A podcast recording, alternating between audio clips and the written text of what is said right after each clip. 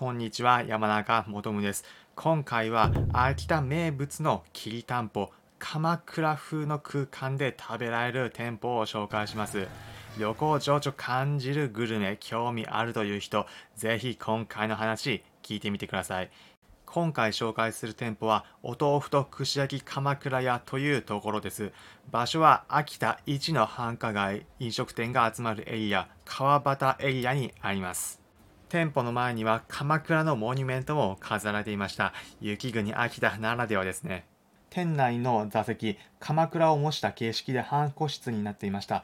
鎌倉風の個室、中に入っていくと、こじんまりとした雰囲気で食事を楽しめる空間になっていました。入るところはのれんをくぐる形です。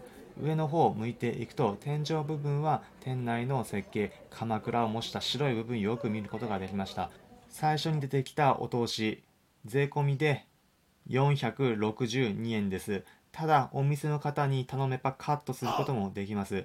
注文したのはもちろん秋田といえばこのグルメきりたんぽです。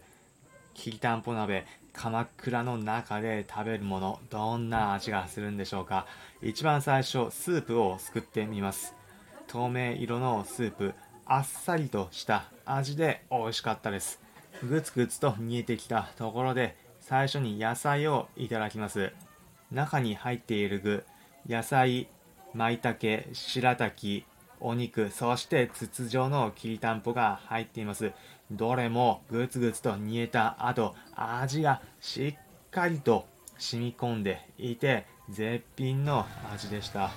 こちら、きりたんぽ鍋、お値段は税込みで1870円です。